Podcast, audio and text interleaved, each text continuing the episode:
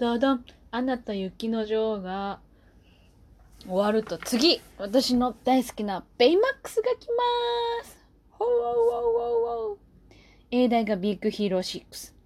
これね、当時ね、売り方が全然日本と海外で違うじゃないか意味合いが全然違うぞって言ってね、話題になったけど、これは別にいいです。ちゃんとその国に受ける層っていうのが調べた上で作ってるもんなんだから別にどうだっていい。どっちも見りゃいい。ベイマックス、ななんかこれあれなんですよね。えっ、ー、とビッグ、ビッグヒーロー6っていうコミックが向こうであって、で、それが、キャラクタービジュアル全然違うんですよ。全員違う。全然違うんですけど、向こうのその日系の男の子とその友達みたいなコミックがあるんですって。確か主人公メガネかけてた気がするけどな。ベイマックス。これと可愛いよね。もうマジ、ただしが死んだことだけが許せないけど。生きとってくれどっかで生きとってくれってマジで思う。でもな、あのーテレビシリーズ。これね、ベイマックスもね、テレビシリーズやってるんですよ。テレビアニメーションシリーズ。まだ終わってなくて。今、シーズン2やってるけど。これね、2D になっても可愛い。ベイマックス。ベイマックスのね、声やってる人が、日本語、日本語版の声やってる人が、コナンのゼロの執行人の時のあの、草壁さん、草壁誠の声やってる人と一緒っていうのをたまたま何かで見た、何かで調べた時に知って、なんだってって言った記憶がある。で、どっちも好きだから、可愛いと思った。ベイマックスほんと欲しい。一家に一台ほんと欲しい。自分の体調をこうやってスキャンして、これが足りませんとかマジ言ってほしい。ハグしましょう。最高。ビッグヒーローのそのただしあの天才的な頭脳を持った飛び級とかする14歳の男の子がまあその子科学系が得意ででお兄ちゃんと同じ大学に入れるかもしれないっていうそのこう発表会をやった晩に事故でお兄ちゃんが死んでですごいショックででお兄ちゃんが最後研究してたロボットっていうのが家にあってそれがケアロボット。で痛いとかっていう人の発言に反応して起動する。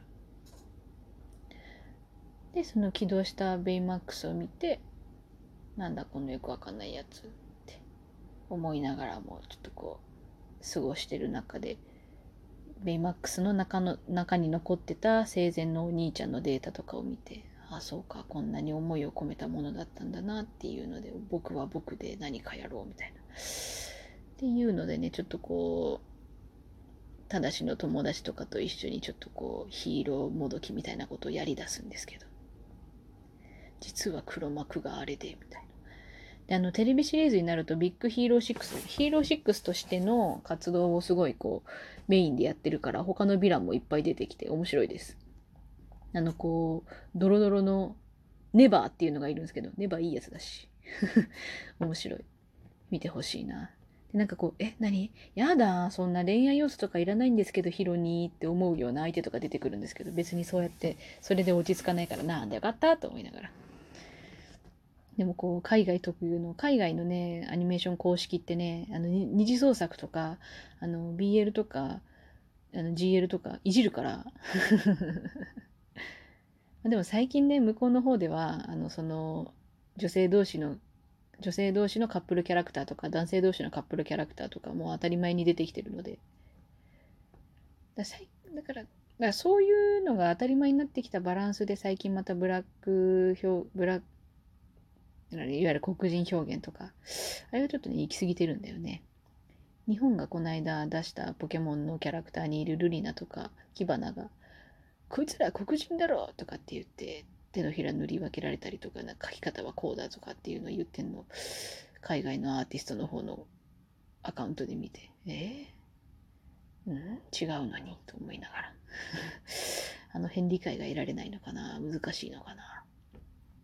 っていうこともあったりでもベイマックスはキャラクターデザインが本当よくないいなと思って好きですねでその次ズートピアみんなが大好きズートピア。ズートピアはね、確かに面白かった。けど、だいぶ風刺が効いてんなと思って、ものすごい冷静になる場面もある。だから、あれはね、こう黒人問題とか白人問題とかすごい示唆してるって言ってたし、確かにそうだったし。まあ単純に狐はいつもかっこいいなっていうやつね。どちらかというと見た目に騙されるタイプの話だなと思った。そんなになんか見やすいかなって思った。ちょっとテーマが重いんじゃないかなと思ったけど。楽に見るんだったらまだペイマックスとかの方がいい気がする。でもズートピアは好きね。私はあくまであそこの2人は相棒としてバランス取っといてほしいから恋愛関係に行くとか絶対に嫌です。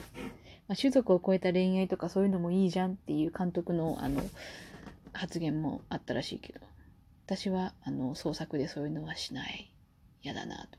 なんかこう個人的にはあのニックはニックはどうだか知らない。ニック、ニック推しだから、ニックにこう相手ができるとかって思うとちょっとしょんぼりってするっていうのもあるけど、個人的にはジュディにこう同じウサギかなんかのちょっとこう、いい人ができて、それをこう、ニックと一緒に吸ったもんだしてほしいなっていう気持ちはある。そういうなんかこう、親心、兄貴心じゃないけど、なんかこう、家族的な気持ちで面倒見てやってほしいなって思うところがある。で、この後、来た、モアナ。モアナね、モアナすっごい良かった。モアナ死ぬほど泣いた。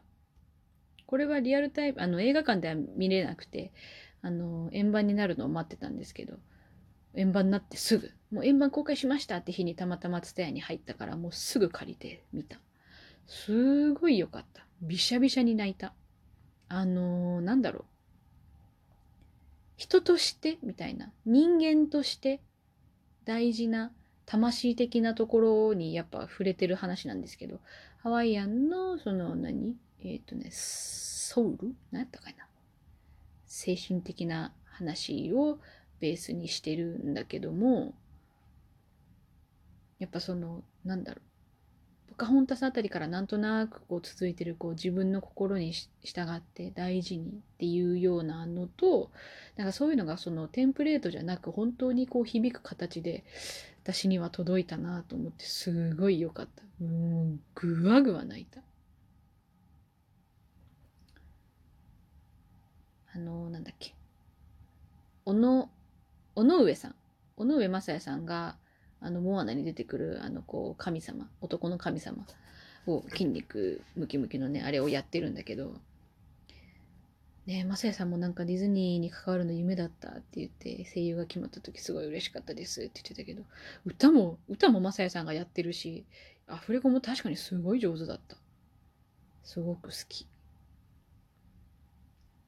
モアナは私にとってはこう泣ける、ものすごく響く。人間としてなんかこう立ち直れる気がする。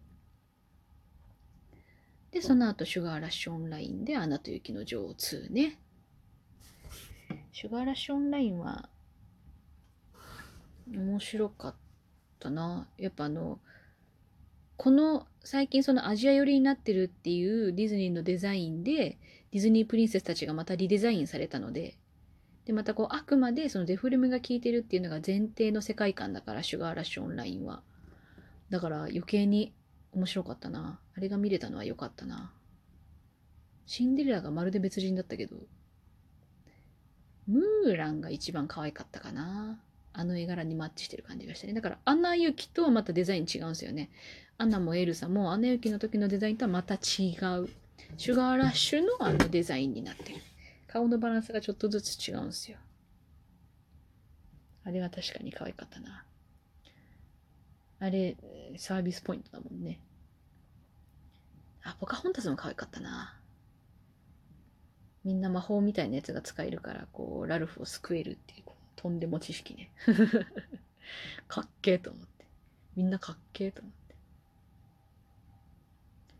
で、アナと雪の女王に、これはね、こう、2人がそれぞれの居場所を見つける話だけどもう1で点で対話もしなかった兄弟がようやくちゃんとしてると思ってすごいホッとしながら見たあと完全にスタッフの大遊びで差し込まれたあのー、アナの旦那の、まだ旦那になる前か。あ、クリストフ。クリストフのね、謎のこう穴を思って歌うシーンがあって、こいつ面白いな、愛されてんな、スタッフにと思いながら見た。キスのオマージュみたいなやつもあって、なんだこれと思ったけど。映画館でゲラゲラ笑った。オラフのサービスシーンもいっぱいあったしね。子供がキャッキャしながら見てたよ。癒された。あとあの、なんだっけ。風の精霊とかが出てくるんですけど、あの、精霊の一人のあの、こう、トカゲ。トカゲバカかわいい。あれね、結局ね、アナと雪の女王のエルサの魔法がそもそもどこから来たかっていう、その由来、エルサがずっと気にしてた私は何なの？私は一体何者なの？っていうのを紐解いていく話なんですよね。